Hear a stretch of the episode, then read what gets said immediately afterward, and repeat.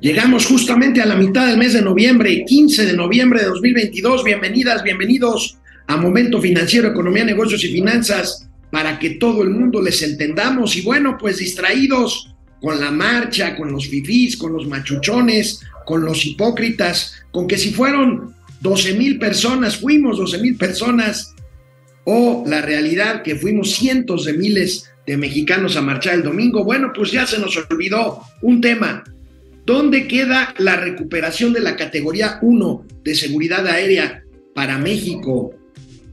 Híjole, este es un tema importante, lo voy a platicar con ustedes ahorita al abrir el programa. Otra pregunta, ¿seguirá el Banco de México tomando decisiones de política monetaria, subiendo las tasas de interés al mismo ritmo que lo hace el Banco Central Americano, la Fed? Vamos a platicar de declaraciones interesantes que al respecto hace ayer la subgobernadora del Banco Central Mexicano, Galia Borja. Hoy, hoy el mundo llegó a 8 mil millones de seres humanos que habitamos este planeta. Nació en las últimas horas el ser humano número 8 mil millones en el mundo. Vamos a ver qué significa esto en términos económicos. Amplía el Infonavit monto de sus créditos, les diré hasta dónde topa ahora la posibilidad de sacar un crédito de vivienda con el Infonavit. Y bueno, pues se espera una buena derrama económica por el buen fin, que es este, justamente a partir de este viernes. Viernes, sábado, domingo y lunes, cuatro días del Gran Fin 2022. Vamos a platicar de esta y otras cosas por supuesto, un gatelazo aeronáutico adelantado y gatelazos marchistas que siguen, siguen dando mucho de qué hablar. Aquí empezamos. Momento financiero. Esto es Momento Financiero. El espacio en el que todos podemos hablar. Balanza comercial. Inflación. Evaluación. Tasas de interés. Momento financiero. El análisis económico más claro. Objetivo y divertido de Internet. Sin tanto choro. Sí. Y como les gusta. Peladito y a la boca. Órale. Vamos, réjete bien. Momento Financiero. ¿Cómo les va? Bueno, pues aquí empezamos este programa, esta emisión de martes de Momento Financiero pues no hemos entretenido, nos hemos entretenido con muchísimas cosas, que si el crecimiento económico, que si el tipo de cambio, las tasas de interés, la marcha, las remesas, pero como para cuándo el gobierno mexicano recuperará la categoría 1 de seguridad aérea por parte de las autoridades de aviación estadounidense, esa es la gran pregunta que tiene que ver con graves problemas de imagen, pero también con graves problemas reales de economía para México al no tener la categoría, esta categoría que ni siquiera es para presumirse, la tiene la gran mayoría de los países del mundo. Somos muy pocos los países que no tenemos esa categoría, pero pues ahí estamos, rascándole al gorila, pateándole al avispero. Vamos a ver esta información que advierte hoy el periódico Reforma. Es un gran pendiente la seguridad aérea ya tenemos meses, meses y no se ve para cuándo. Bueno, ya tenemos este, más de un año con esta eh, categoría degradada. Urgen en aviación recuperar categoría los expertos y las líneas aéreas pues temen que con el tema político, pues ya a la 4T, como se le olvidan muchas otras cosas, se le olvide este otro. Bueno, ¿esto qué ocasiona? En primer lugar, pues ocasiona que las líneas aéreas norteamericanas nos van ganando terreno. ¿Por qué?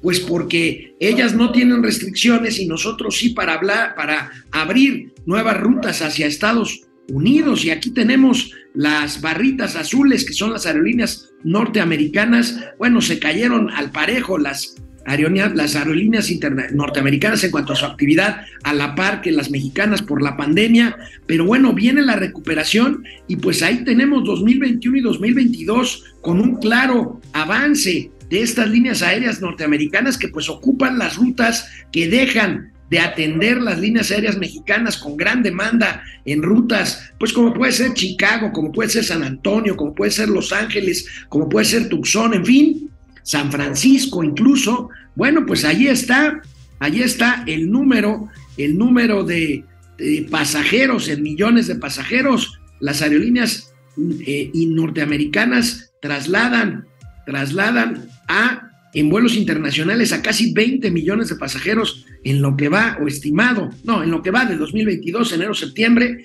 y pues materialmente la mitad, la mitad es lo que hacen las líneas aéreas mexicanas. Síganle con esto, síganle con esto, bueno, porque miren, no se trata, les decía, solo de presumir una certificación que no es presumible.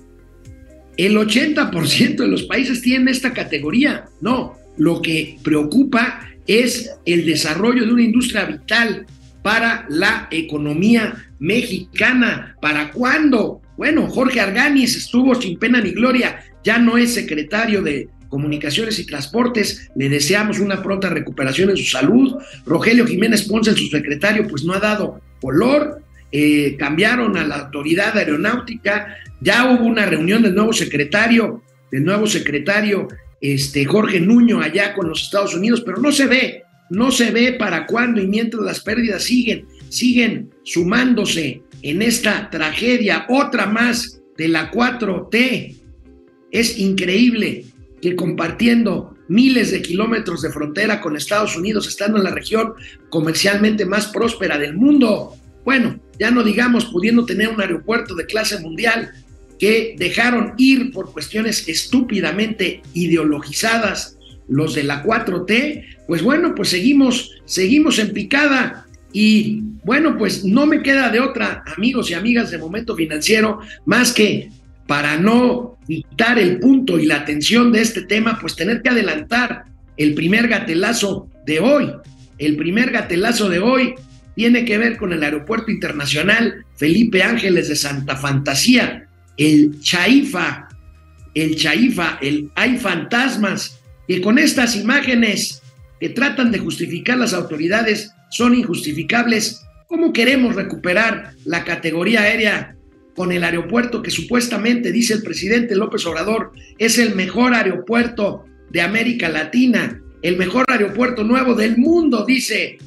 Vean estas imágenes, estas imágenes del Aeropuerto Internacional Felipe Ángeles.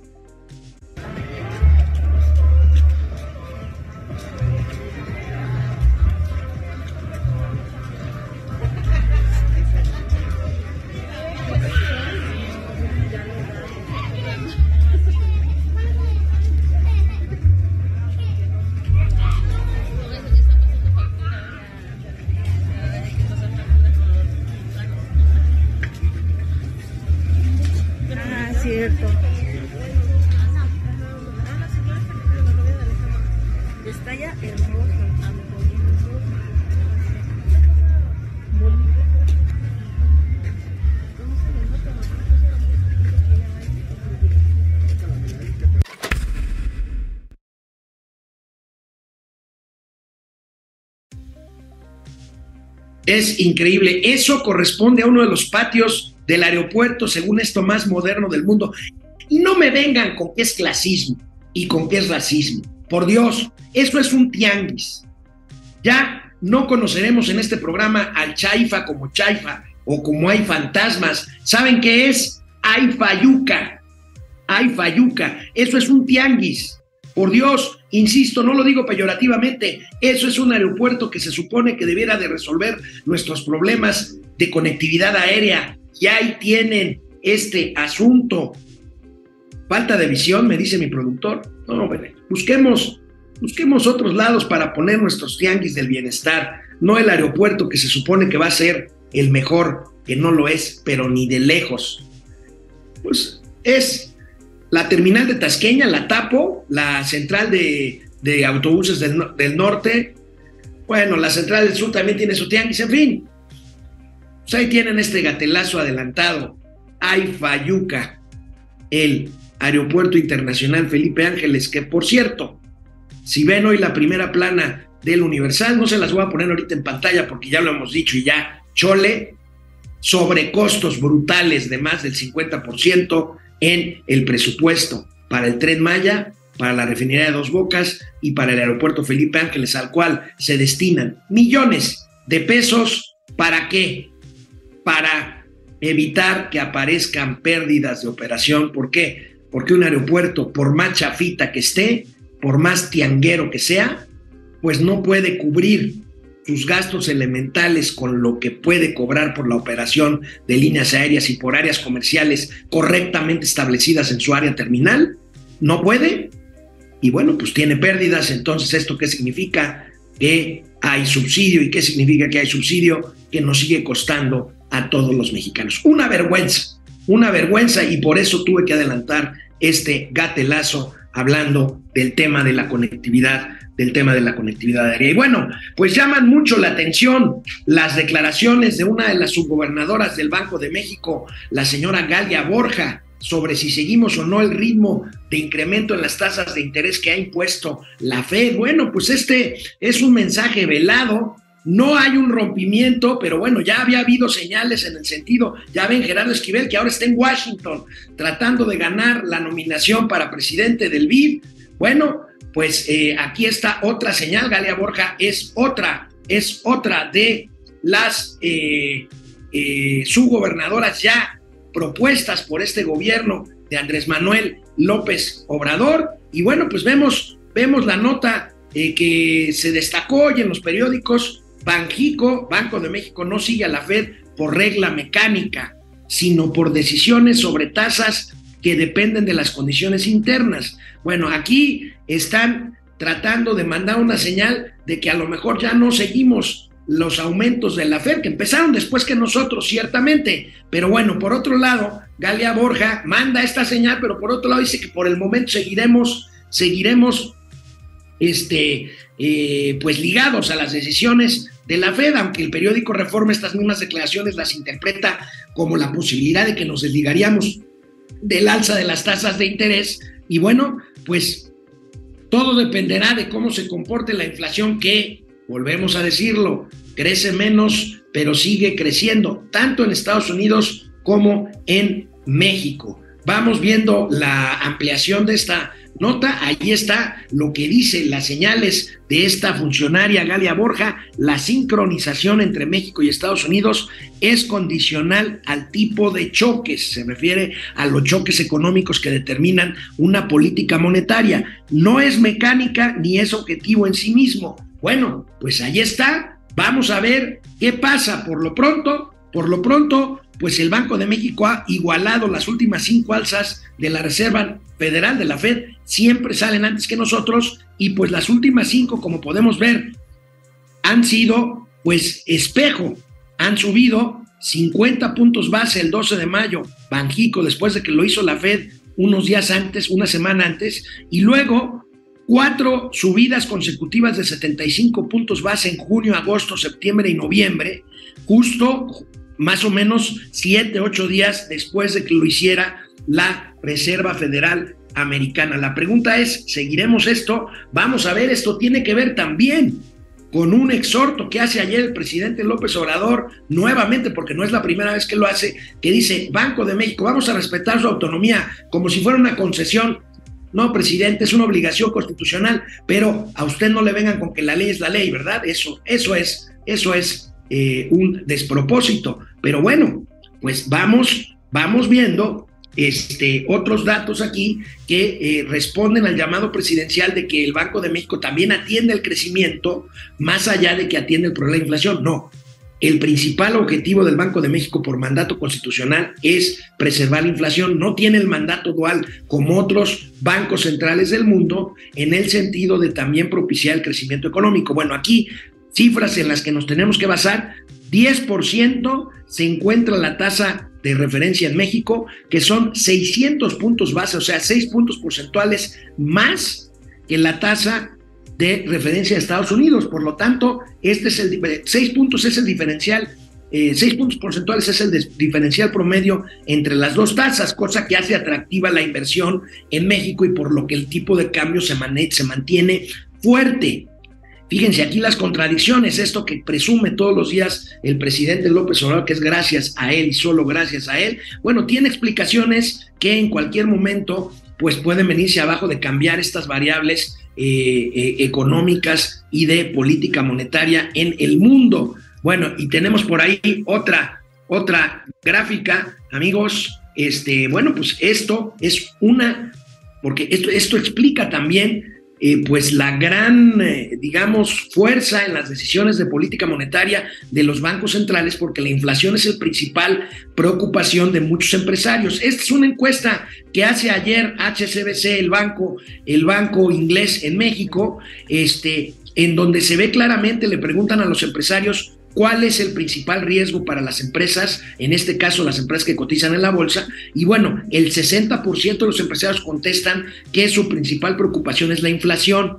45% la incertidumbre económica, mayores costos operativos, un 42 eh, ciento y ahí es donde vamos a ver recortes en personal como el que anunció el gigante Amazon de 10 mil personas que van a recortar de su, de su, de su eh, plaza, de su plantilla laboral. Y bueno, otros, otros eh, preocupaciones de los empresarios de ahí para abajo, alza de, de, tasas, tipo de cambio, disrupciones en la cadena de suministro, porque el tipo de cambio también se presume mucho, Mauricio Flores, pero el tipo de cambio le quita competitividad a las exportaciones mexicanas, que son nuestra principal plataforma de rescate y de, mantenernos más o menos ahí, ahí en el, en el pizarrón. Mauricio Flores, buenos días. Buenos días, amigo. A ver si estoy aquí en la Condeshi, en un lugar muy Condeshi, pero la verdad está en que el internet está como de, como de África subsahariana, cabrón. A ver si este no se corta, pero tienes toda la razón, brother, en cuanto que si está revaluado el peso frente al dólar o a cualquier divisa con la que comerciemos más, pierdes en términos de precio una competitividad en cuanto los valores que tienes de las mercancías y servicios. ¿Te acuerdas que hace unos días un buen este camarada nos preguntaba aquí en la red que qué pasaba con las remesas si se veían afectadas o no por la inflación en México. Le dijimos que sí, efectivamente, porque al no haber una ganancia cambiaria, sigue y al convertirlo en pesos, lo que va a tener es que va a enfrentar los precios que se han encarecido de alimentos y demás servicios en nuestro país. Déjame, tienes toda la razón en cuanto que no tenemos esta oportunidad de exportar por precio frente a otros lugares. Por cierto, ayer tuve una plática muy interesante eh, con un inversionista de la frontera norte de Index Nacional, que es la industria nacional de manufactura y de maquiladora de exportación. Él calcula de que cada 10 empresas que se están saliendo de China por el conflicto con los Estados Unidos, solamente entre 3, y 2 llegan hacia América y muchas se instalan en Estados Unidos. ¿Dónde se quedan las demás? Se quedan en Vietnam, porque precisamente el tipo de cambio de, la moneda vietnamita, que no recuerdo cómo se llama, finalmente es la que está generando esa competitividad que no tiene el peso mexicano. Bueno, amigo, pues ahí están los datos, los datos ah. de inflación, el dilema de si seguimos o no a la Fed. Me parece que independientemente de que Galia, de que Galia Borja tenga razón, de que no necesariamente debemos de seguir así a pie juntillas lo que haga la Fed, pues mientras se mantengan las condiciones como están, México tiene que seguir mandando las señales de apretar la política monetaria para alinear sus objetivos de inflación, que están muy lejos de la meta del Banco de México y que es el mismo caso en Estados Unidos con las diferencias de tamaños de economía, de la propia inflación y de las propias tasas, ¿no? Bueno, ya perdimos a Mauricio. Mira, no, hacer como. Voy a tratar de, este, de conectarme a otra red porque está muy inestable aquí. Digo, estoy en la Condeshi, pero pues pinche de internet de este subsahariano, cabrón. Bueno, pues ahí busca. Vamos a ver si este ATT saca la casta, pero no soy muy optimista. Si no, nada más entro por, por audio. Ok. Bueno, ahí están. Ahí vamos con, ahorita vamos con Mauricio, con Mauricio Flores Arellano. Regresamos, regresamos con él, eh, regresamos con Mauricio. Y bueno, mientras tanto, pues bueno, pues en esta encuesta de HSBC a empresarios de, pues precisamente cuyas instituciones, cuyas empresas cotizan en bolsa, la mitad de los consultados de empresarios grandes piensan en cómo reducir sus costos.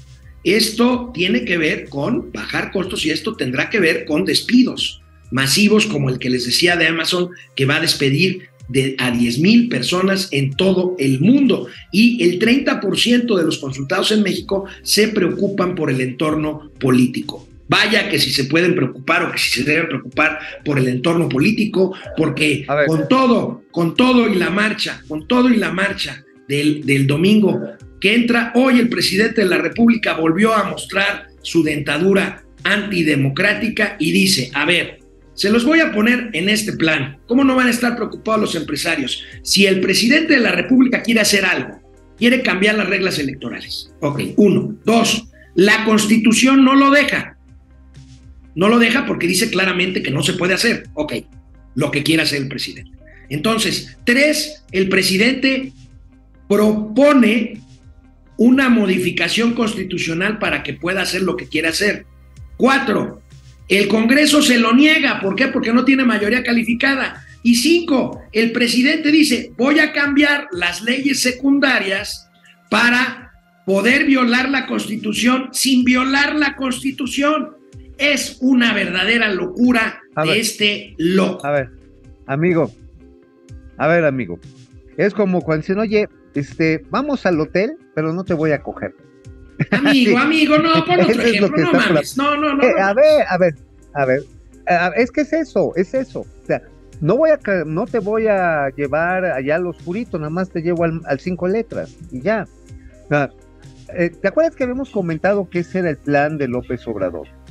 Que el plan era modificar las leyes secundarias, uno, para hacer campañas por anticipado, dos, para poder ampliar lo que es el financiamiento privado. Yo creo que por eso va muy seguido a Baridaguato, ¿eh? ahí sí ya lo estoy diciendo. Y tres, lo está haciendo con la finalidad también de controlar al órgano, al órgano judicial, que es el TRIFE, el Tribunal Electoral, con el juez, si lo tienes de tu lado, que ya no se elija por la judicatura, sino por votación popular, pues ¿quién está repartiendo? ¿Quién está comprando conciencias con nuestro dinero? El señor presidente. Pues Ese es el plan B. Eso les este preocupa. señor. Eso les preocupa mucho y yo les decía ayer lo que escribí esta semana, justamente la batalla apenas empieza. Amigo, pero ¿de qué escribiste hoy en el periódico La Razón? Platícanos. Ahí les va, ahí les va. A las 10 de la, ahorita mismo, a las 10 de la mañana empezó la licitación para la ropa desechable, cubrebocas, cofias, gorritos, de los gorritos de médico, no creas que de, bueno, también esos, ¿eh? también, también los palota cabeza se usan ahí en el sector salud, porque son material médico desechable. Mil millones de pesos que está haciendo en una compra consolidada, nada más ni nada menos que el quién sabe. A ver, aquí el chisme está bien cañón y vamos a enterarnos qué está pasando en las próximas horas. Y por ahí los voy adelantando. Eh, resulta que hay un empresario, dueño de una empresa que se llama Brever, se llama Adán López. No, no, no es el secretario de gobernación. Es homónimo en segundo grado. Pero él presume que tiene amigos en gobernación, así lo dice, porque se ha ido a dar vueltas en todas estas casas, empresas que fabrican este tipo de materiales este, desechables, ropa desechable. Y este, les dice, a ver, a ver, yo ahorita les voy a preparar la biznaga yo voy a ganar la licitación y después les voy a ustedes, les voy a dar subcontratos. Pero si no quieren eso, tengo otra fórmula, como Grucho Marx, ¿no? Si no te gustan mis principios, tengo otros. ¿Cuáles son los otros con los que te estoy ofertando, carnal?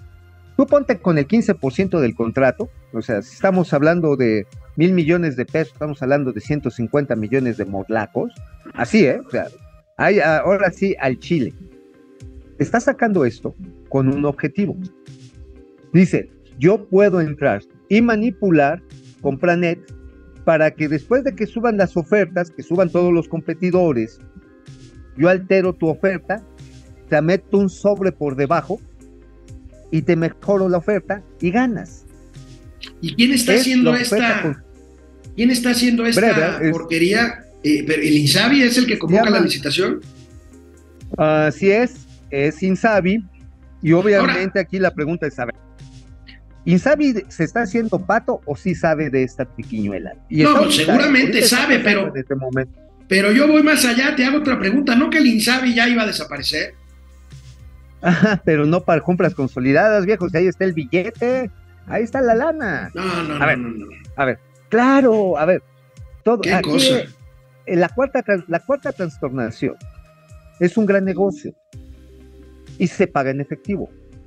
Entonces, por eso son ese 15%. Ahí está la columna, les damos pelos y señales de cómo viene, bueno, cómo está sucediendo ahorita. Vamos a ver si realmente la Secretaría de Gobernación, si el otro compadre, el Adán López, tiene los tamaños de decir, no, no paren esta chingadera. O si la va a dejar correr, y si la función pública se va a hacer pato, o si la Comisión de Competencia Económica va a pelar. O sea, es, esto, estamos hablando de asalto en grandes ligas, cabrón. ¿Y de cuánto estamos hablando en pesos y centavos? Eh, la, la licitación ha de valer mil, mil cien millones de pesos. Les repito, es todo, toda la ropa desechable eh, de salas de cirugía o de atención en salas de alta, de alto contagio, de enfermedades de alto contagio. Ya sabes, estas batas desechables, este, gorros, cofias, eh, eh, Sí. cubrebocas, Si hablas- incluso. Si hablas de mil millones de pesos y comichas de 15%, estamos hablando de un negocio de 150, no, de 100 millones de pesos, no, de 150 no, 150. millones, de 150 millones de pesos que serán en efectivo y que parte de esos pues se irán allá, ¿sabes dónde, no? a huevo, a huevo, es- esa es la jugada. A ver, Este, ya está documentado, ahí estamos dando el nombre de la, de la empresa que está haciendo esta jugada. Este, ojalá que le pongan un hasta aquí, porque a ver, si algo ha resultado dañado en esta administración es el sistema público de salud. no, Y si aún así a esa vaca tirada a su olvido le quieren exprimir ese dinero, es realmente no tener madre. Híjole, qué pena. Bueno, en el Independiente, ¿qué traes, amigo? Bueno, en el Independiente, no tienen ahí mi calumnia del Independiente, échenla, échenla, por favor, porque ahí les hablamos de la bonita historia de la austeridad republicana y el hackeo.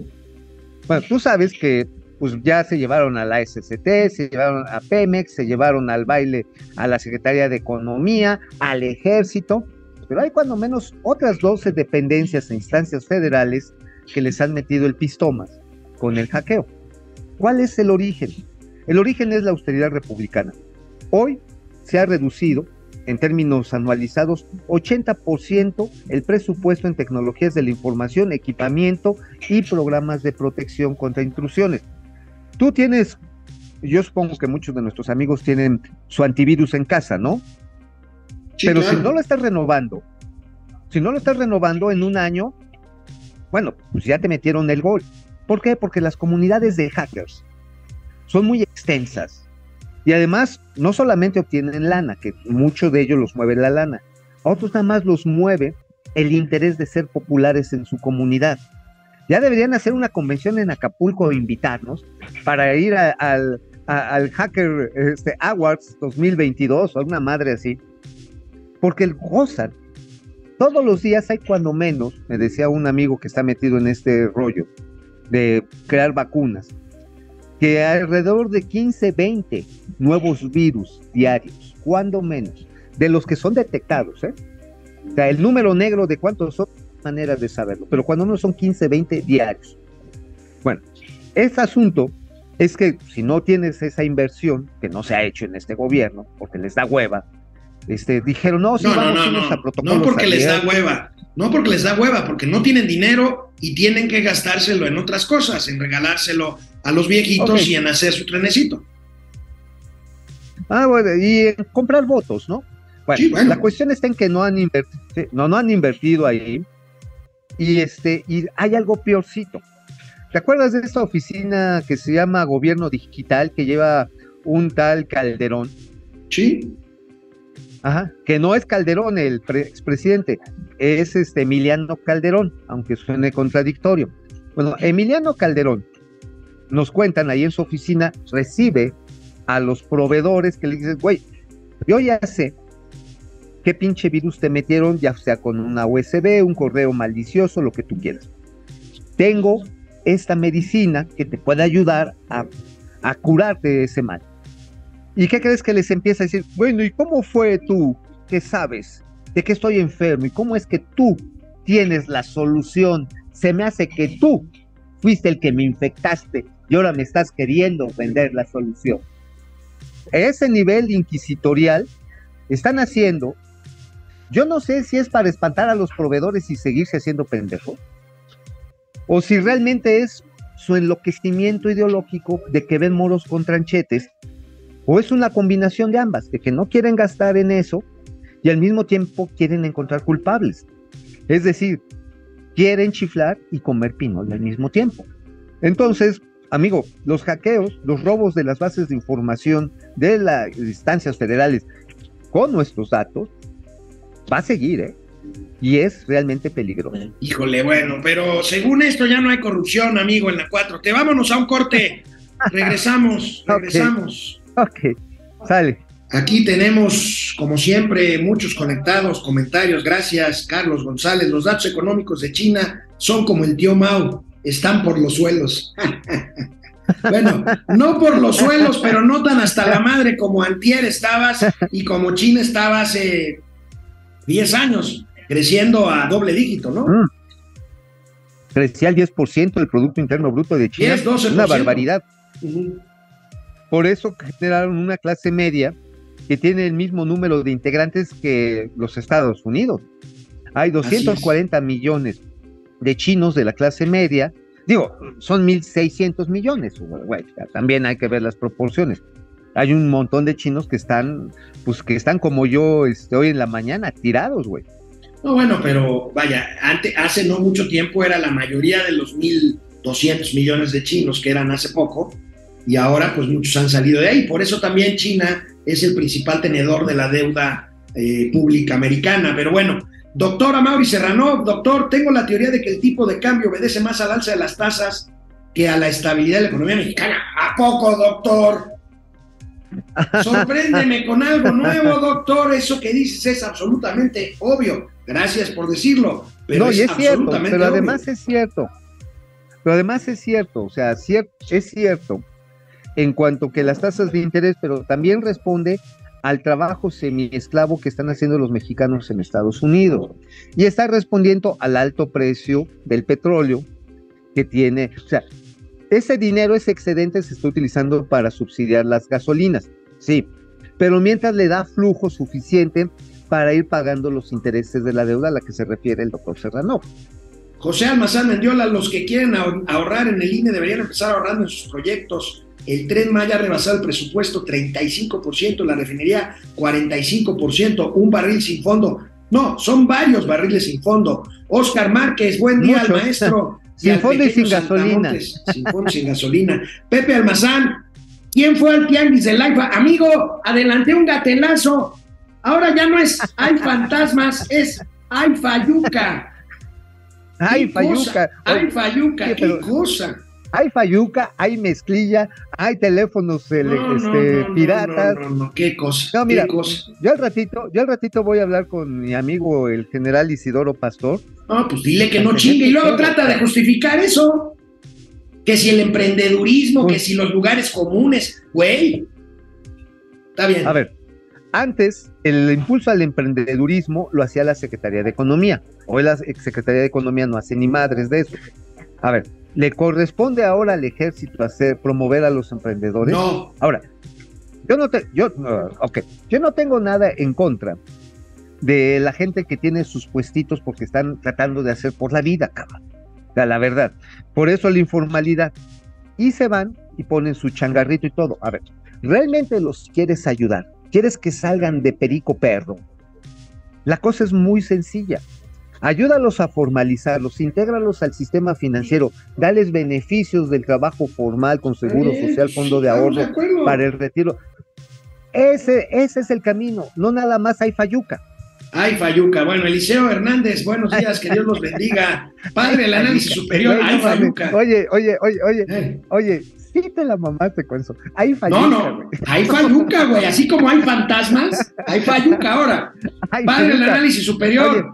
Ey, Hay más. A ver, ¿qué dice nuestro amigo David? David, ¿qué dice? hola. El padre ¿por del no- análisis. ¿Por qué no se vienen a hacer el programa acá, Grupo Imagen? No se vayan aún de vacaciones, hay información importante aún. Amigo, lo que pasa es que ya anuncié ayer en tu ausencia que vamos a cortar temporada de momento financiero para arrancar con todo. Ya viene el Mundial, Navidad, estamos Sí, precisamente terminando el estudio. Vamos, no, no tienen una idea la sorpresa que les tenemos. Vegeta Iracundo, buenos días, distraídos. Se reúne el G20, lanza- relanzarán la economía global de López Obrador, no asiste. ¿Sabes, ¿Sabes a quién sentaron juntos, amigo? A los representantes de los tres, a los representantes de los tres apestosos líderes del G20 que no fueron, los únicos tres que no fueron. Rusia, o sea, Putin. Putin no iba a ir, Ajá. Brasil, Bolsonaro, Ajá. que ¿Qué después no de la madriza que le acaban de poner no fue, y México, que ahí está Ebrard, Ajá. pues cubriendo las cobardías del presidente López Obrador, que no sale A ver, ni al a ver, a alfa, ver, va- güey. va- vamos, a ver, vamos a ser sinceros. Vamos a ser sinceros. Mejor que vaya Ebrard, porque si va López va a ser el ridículo. Entonces, Eso, desde a ese punto de ¿qué vista, propuso? Sí, nos ahorra la pinche vergüenza. A ver, propuso que el programa Sembrando Vidas, perdón, Sembrando Árboles o Sembrando no sé qué madres, que lo financiaran los países ricos y que él administraba la lana. Después, oigan, vamos a dar una beca universal a los trabajadores. Oigan, vamos a hacer un alto al fuego este, con Rusia y Ucrania hasta donde llegaron los rusos para que ya no sigan madreando a los rusos. O sea, después de tanta pendejada, ¿tú crees que, que nos iba, que íbamos a estar a gusto que volviera a salir con una escala mundial? Yo hablo, yo hablo Yo de sí lo que debería que ser no la ido. normalidad. José Luis Flores Mariano, gracias. Este, No, bueno Tatis no, güey. Calleja, este, gracias sobre la mancha Veje. Es un insulto, desperdicio del aeropuerto, estoy de acuerdo. José Lo Agu- Aguilera, qué vergüenza ese tianguis, muy al estilo de la 4T. Oscar Márquez, a Air Tlayuda, ese está muy bueno. La nueva línea aérea se va a llamar Air Tlayuda. Air Tlayuda o Tlayuda la Air. ayuda. Este, la ayuda, Tlayuda- la ayuda. Tlayuda Airlines. Oye, está La- toda madre, güey. Sí, La- oye, sí me gusta ese. La ayuda Air y podría, ¿qué, ¿cómo le podemos a la agencia de viajes? Porque ya ves que el ejército va a manejar hoteles en el tren Maya. ¿Cómo le pondrías a esos hoteles? Vete El pellizcadas. Firmes. Vete pellizcadas. ¿Qué dice Lago, dice? Laguser, puestos de ropa de paca, eso es la consecuencia de la visión de un ignorante en el gobierno. Hudson Hawk, los tianguis fueron Sí, los sí. mercados informales a los que huyeron muchos mexicanos, pues sí. Ale Mus, no, así es Alex, no es clasismo, no, no es clasismo, No. criticar No, eso no es es- clasismo. No, y yo no, no, yo no lo estoy criticando. Yo digo que hay una explicación y además hago un reconocimiento expreso a la gente que se, porque es una putiza ir y poner un changarro, ¿eh? Yo cuando era joven, hermoso y poeta, llegué a Ah, no. trabajar en un puesto de ropa para damas. Para no vender nada, pues si no hay nadie en el Chaifa, en el Ayuca, Bichito no, pero iba yo, yo, yo iba a los tianguis y les probaba los pantalones a las niñas, güey. Estaba- Frías, en Frías. Bichito Mar, tan ya se terminaron el dinero y andan tan desesperados que la Secretaría de Salud del CDMX hace rato que dejaron de comprar insumos. Ráfaga Martínez, gracias Ráfaga, se mocha con 50 pesos. Son aportaciones. Ay, ay, ay. A ver, echen, echen. A ver, la musiquita, la informo. musiquita, ingeniero. El ingeniero Musiquita, está por favor, dormido. Puta. Depredador mercenario, dentro de una semana, esa hora debuta la selección contra Polonia, exactamente a esta hora. Oscar. Márquez, Oscar Márquez. Oye, amigo, dentro de una semana yo no voy a estar aquí. Amigo, nosotros cortamos programa el viernes, Ah, bueno, pues, ¿y cuándo regresamos, eh? Que había... en enero. En ah, enero. Bueno. Ah, bueno, pues ya. Vámonos. Oscar, Oscar Márquez, mínimamente deberíamos promover a México como paraíso fiscal. Arturo Barrera, no debemos de apoyar al INE porque el vejete de Palacio ya demostró que es la antítesis del rey Midas. Es, él es el rey Cacas. Eliseo Hernández, gracias. Este, ta- Tapiajer. Millennium, parecía exageración, pero Broso y Loret pronosticaban el tianguis del bienestar en el Chaifa. Pues sí, en un video, en un video Ajá. hace mucho antes de que lo inauguraran, sí es cierto. Ajá, Carlos- que llega un güero. Que llega un sueco, que llega un sueco y hasta lo asaltan, sí. Carlos González, gracias. Proces Server, Vietnam, el gran ganador de la sanidad de industrias manufactureras, sí. Sí. Iracundo, ayer el PRI dio conferencia de prensa, la lona puesta atrás decía hechos, no palabras. Eslogan del tercer informe de gobierno de López Obrador. Bueno, vámonos con más información para volver con los gatelazos. Amigo, entre la noche de ayer y la mañana de hoy nació el habitante de la Tierra número 8 mil millones. No mames. Oye, 8 mil millones de seres humanos habitan esta tierra azul, este planeta azul, 8 mil millones de seres humanos. Oye, cabrón, ¿qué la gente no puede coger sin tener hijos?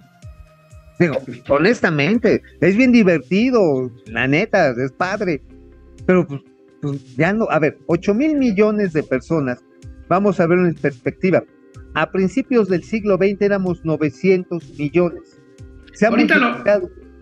Sí, ahorita, ahorita lo vamos a ver. Si quieres, vamos viendo las, las gráficas Las que traigo de gráficas, apoyo. Este, Carlos Ramírez, gracias a nuestro amigo Carlos Ramírez. Ahí, bueno, ahí tenemos esta gráfica que es muy, muy, muy clara, amigo, con el tema de la pirámide poblacional. la pirámide poblacional. A ver, ¿qué planeta aguanta, bueno, la Tierra, esta cantidad de gente que come, que suda, que defeca, que tiene sexo, que quiere al mismo tiempo tener energía y las comodidades de una vida moderna?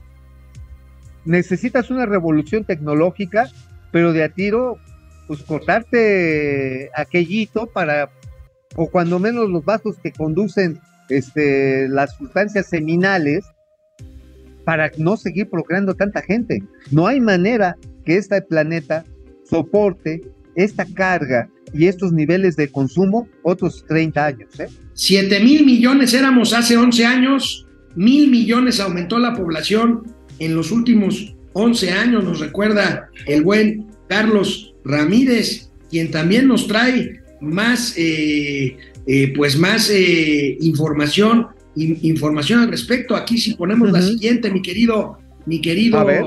este, Davo, ahí la tienes, no antes, la anterior, por favor. A ver. Ahí tienes, Es- amigo.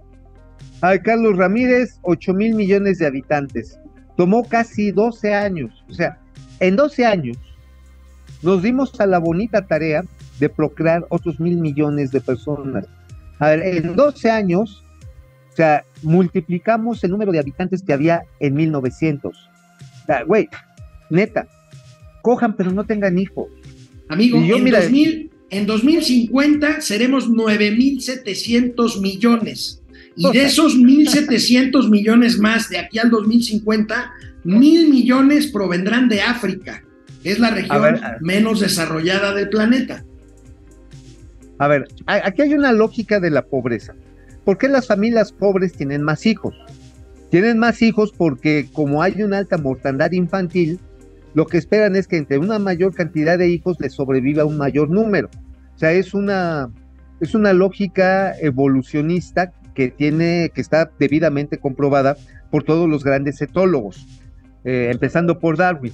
Una especie que, o individuos que se propagan con más facilidad, tienen mayores probabilidades de expandir su progenie a otra generación, que ese es el sentido mismo de la sobrevivencia y de la Mm. transmisión de genes. Ahora, el pedo es que esta gente, que mucha viene de África, por la miseria, el hambre, se tiene que ir a Europa o se viene a América o tiene que ir a, otros lados y empiezas a aglomerar las ciudades. Hoy La la migración, frontera- el problema de la migración.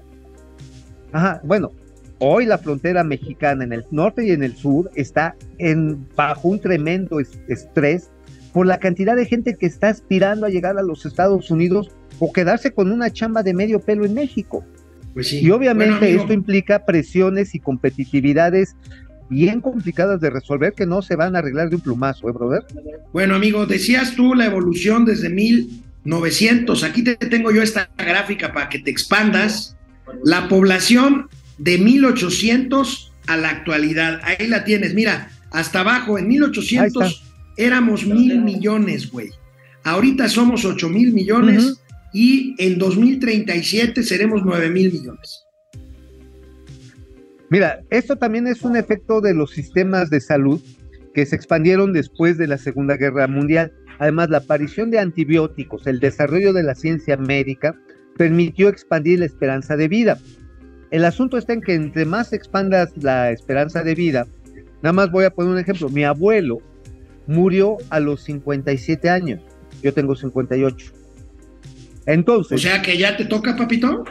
No, papito el de King Kong, güey, o sea, no Oye, güey, no, no, no. A ver, es que tocas un punto. A ver, explícale a nuestros amigos lo que significa la inversión de la, del bono demográfico, porque antes éramos un mundo con menos población y con menos viejos. Ahora estamos invirtiendo esta pirámide y, por ejemplo, en 2022, el 10% de estos 8 mil millones, o sea, 800 millones de seres humanos, tienen más de 65 años. No, tienen más de 65 ah, años, el 10%.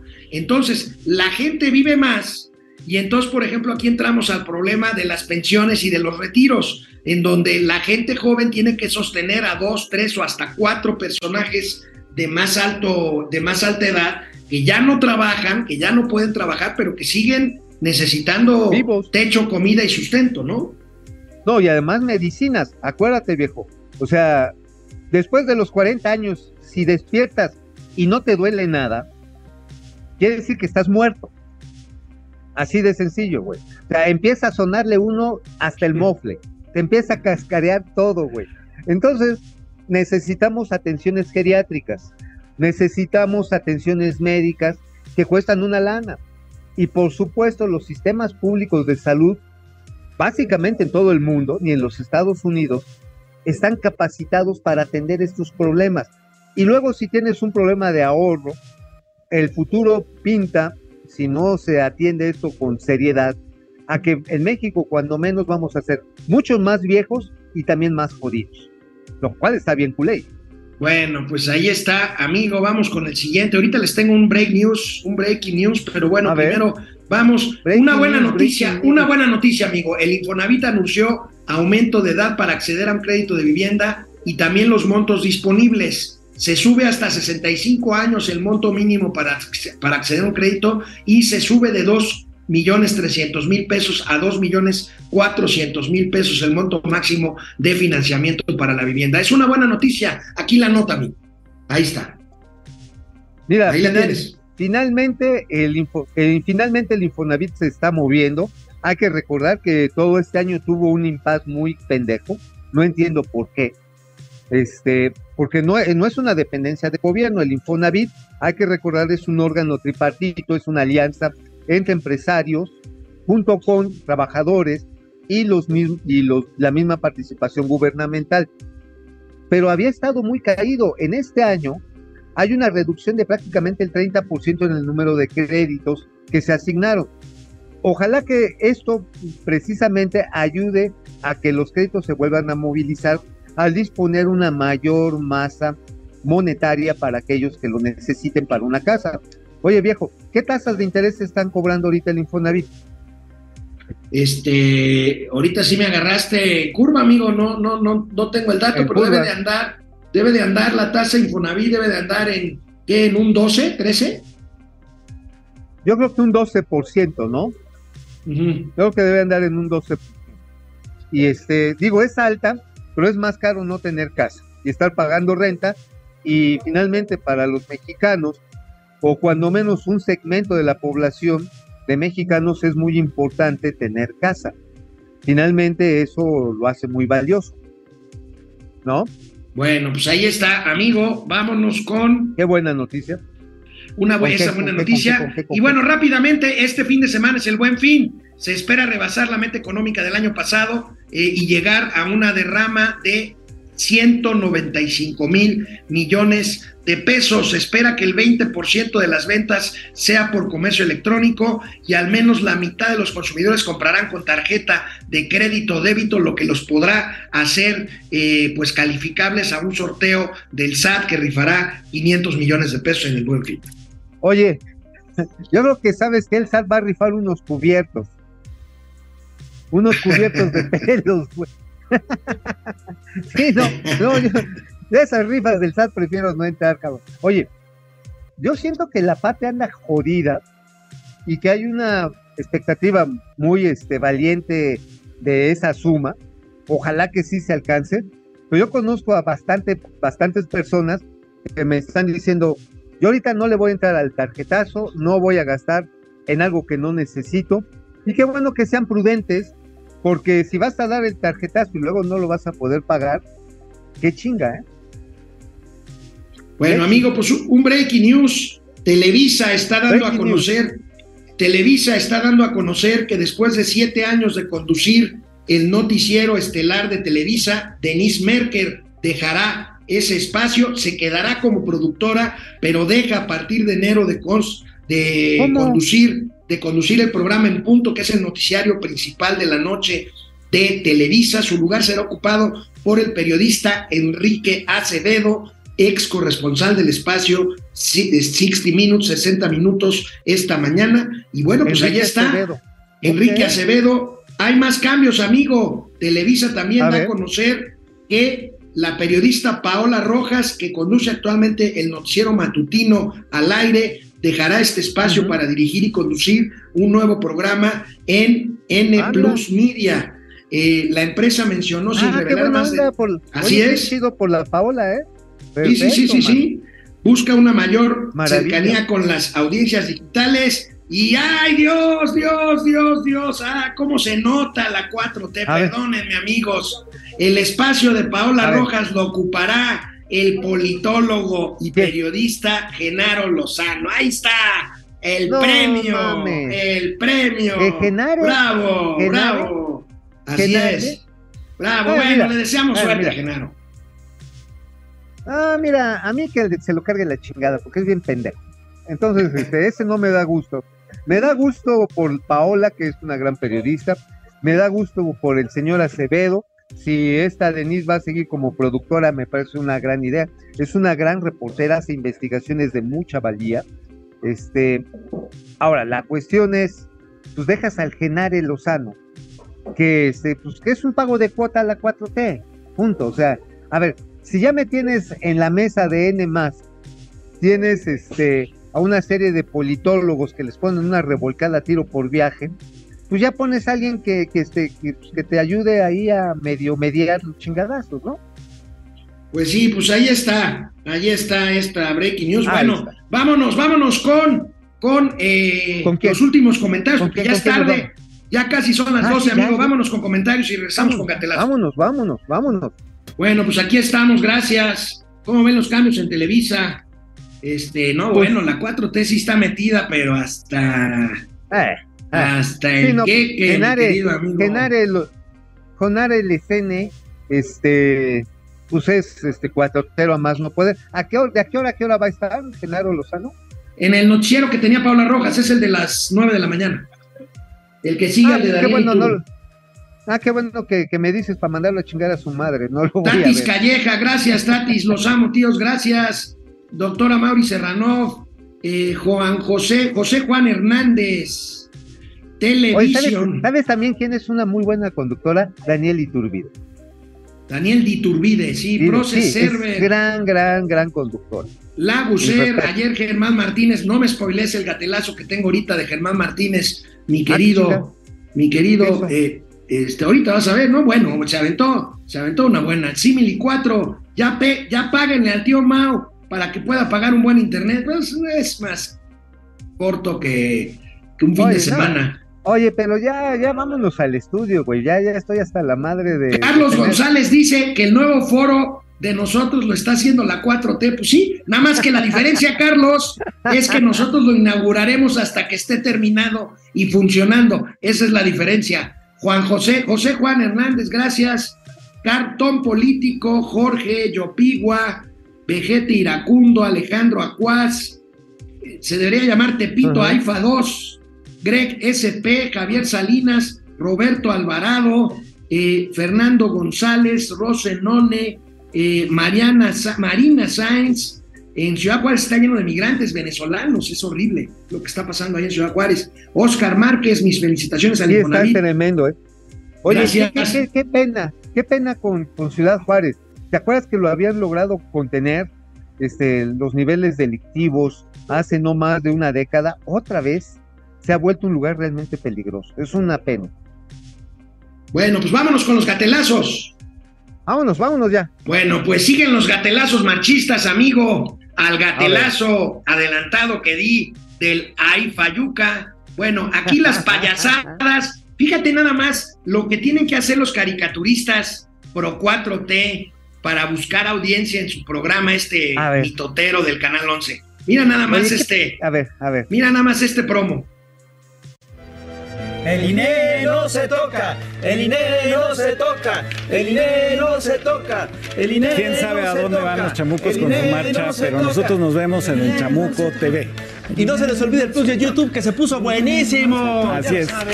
Chamuco TV, El Chamuco no TV. se toca, el INE no se toca, el INE no se toca. Bueno, amigo, es buena noticia ver que hasta los pendejos ya entendieron que no se tiene que tocar el INE, ¿eh? Bueno, Qué pues sí, bueno es que ya lo entendieron. Es correcto. Ya, ya lo Oye, entendieron, ya lo y la verdad, la Oye, verdad, ma- ey, mañana dime, voy a dime. escribir algo bien picoso. Voy a escribir algo bien picoso sobre el plan B de, de Lopitos y sus chairos, ¿eh? Bien Está chido, bien. vas a ver. Mañana lo comentamos. Amigo, el que se aventó una buena puntada fue Germán Martínez. Pues es un A ver, gatelazo, no porque quedó en ridículo Germán Martínez, sino a quién dejó en ridículo Germán Martínez. A ver, a ver, Germancito, N de ahí. Yo creo que están en fase 3 de contingencia electoral. Están en grave peligro de no circular en el 2024 todos los coches de la que terminen en placas 4T. Oye, Germán. Oye, sí, se la respiró a todos. Fase 3 de contingencia y que no van a circular todos los autos que terminan en 4T. Oye, sí, ¿eh? Oye, hablando de la Los 4T, moquetazos. el, el nuevo, el nuevo conductor del noticiero matutino de Televisa, Genaro Lozano, pues con todo ¿Quién respeto puso en Twitter que no fue a la marcha porque no conocía las propuestas. Ya sabemos por qué Ah. no fue a la marcha. Mira, fue por el frijolito en la muela. Mm, Por eso. Bueno, pues ahí está, ay, amigo. No seas Quien sigue con su estrategia tiktokera, tiktokera es el presidente de la Suprema Corte de Justicia de la Nación. Bueno, pues mira, una Órale. cosa es que hagan, una Seguro. cosa es que hagan el No ridículo, el que hagan el ridículo los cartonistas, los caricaturistas, y otra, pues el, el- el ministro presidente de la Corte, güey. Ah, pues como ya se vaya, le vale madre. Mira. ¿sabes? A ver, a ver, Arturo, haz el ridículo, compadre. Diviértenos. A ver, son dos libros. Uno es ese libro de los murales de la corte y otro libro que es toda la obra de Rafael Cauduro, Ok. que es el autor de uno de los murales principales. Muchas los- gracias. Si no lo llevamos ahí en la, en la ti maletita para- del, y otro para para Adriana. Adriana. Muchas gracias. Acá lo ponemos. Y bueno, vamos a dar un tour, Vamos ¿no? a dar un tour al pleno de la corte. Esta es la sala de comedor. Este dicho, es, sí, este es el antepleno. ¿no? Ah, ok. ¿Por qué la mesa está tan grande? Porque antes de 95 había 21 ministros. Este pues es la sala de pleno. Aquí están los 11 ministros, el secretario de acuerdos, el cuadro de Juárez que has visto.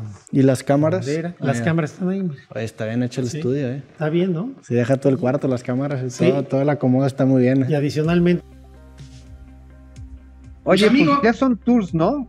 Ya son tours para artistas y para influencers, y ya sabes. ¿Qué pretenderá el ministro Órale. Saldívar, eh? Pues yo creo que pues, dejar a alguien a su modo y ser simpático y mira, están bien los esfuerzos de difusión de que hace la Suprema Corte de Justicia. Nunca está de más. Pero ya yo creo que ya es este, pues es un ya es un ridículo persistente. O sea, quieres enseñarle a la gente, lleva desde los niños, hazles clases de civismo que ya no hay y llévalos a conocer la Suprema Corte de Justicia, ya que lleven a sus nietos de Perlix. Pero Bueno. así está de la- Oye, amigo, ¿te acuerdas de la diputada morenista que se plantó frente a la tribuna legislativa a hacerle Sí. señas a los a hacerle señas a los opositores que discutían el Así presupuesto? estaba, estaba haciéndole así, ¿no? Mira la joya del vampipe. A ver, de que ya estaba yo a punto de este irme al otro mundo. Y algunos decían al infierno, y yo a veces digo, nada más por eso me gustaría ir al infierno para ver cuántos de estos me encuentro por allá.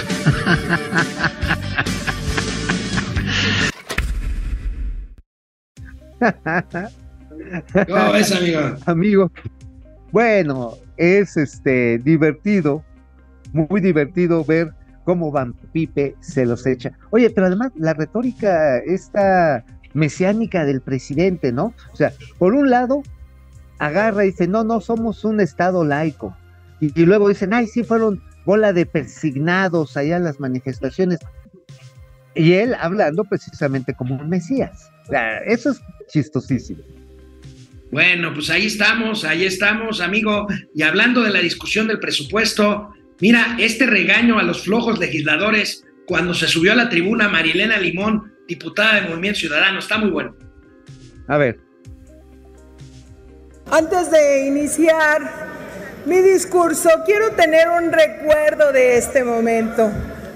Un recuerdo de los 500 diputados que deberían de estar el día de hoy en un momento tan importante para nuestra nación y solamente hay unos cuantos.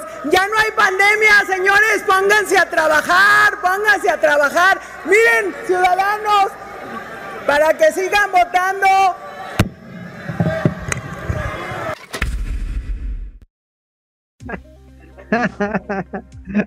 Oye, ya les echó 500 varos, ¿no? Ya, ya les echó 500 varos. Bueno, amigo, ya vámonos. Un último gatelazo. el presidente, el presidente de la República, pues metiéndose en líos él solito, como siempre, mira. A ver, bien expreso. Los pobres son muy agradecidos y leales. Y en un proceso de transformación solo se puede avanzar con el apoyo del pueblo. La justicia es atender a la gente humilde, a la gente pobre. Esa es la función del gobierno. Este,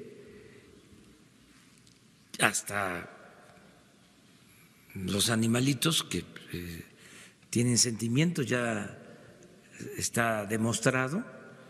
Ni modo que se le diga a una mascota, a ver, vete a buscar tu alimento, ¿no? Pues se les tiene que dar, ¿no? Su alimento. Ahí están las mascotas del bienestar, hermano, las mascotas del bienestar. Oye, ¿qué están tirando chairos cuando, cuando los comparan con, con las mascotas, eh? ¿O no sienten nada ya? Pues yo creo que ya no sienten nada, amigo, porque ahorita es muy difícil ser chairo, amigo. Pues imagínate, la propia jefa de gobierno este, salió a decir, dijo Martí Batres, son 10 mil manifestantes. Sí, son 10 mil manifestantes. Luego dice el presidente, son 60 mil manifestantes. Dice Claudia Sheinbaum, no, sí son 60 mil manifestantes. Y hoy dijo el presidente, no, no, no, eran menos. Pues, este, a ver, ahora, ¿qué dicen las mascotas? Ah, pues sí, digo, hay muchos este eh, que es que influencers en redes sociales. Digo, no, no, sí, como el Abraham Mendieta. Ay, sí, fueron 10 mil, 12 mil. Oigan, a ver, esta incapacidad de hacer conteos que tiene el señor Buitres es, es este, es como papasmar. No pueden contar manifestantes, quieren contar votos, no, están tontos, man. Bueno, amigos, nos vemos. Nos vemos mañana. Ya miércoles. nos vemos. semana. Ya. Uf, vámonos.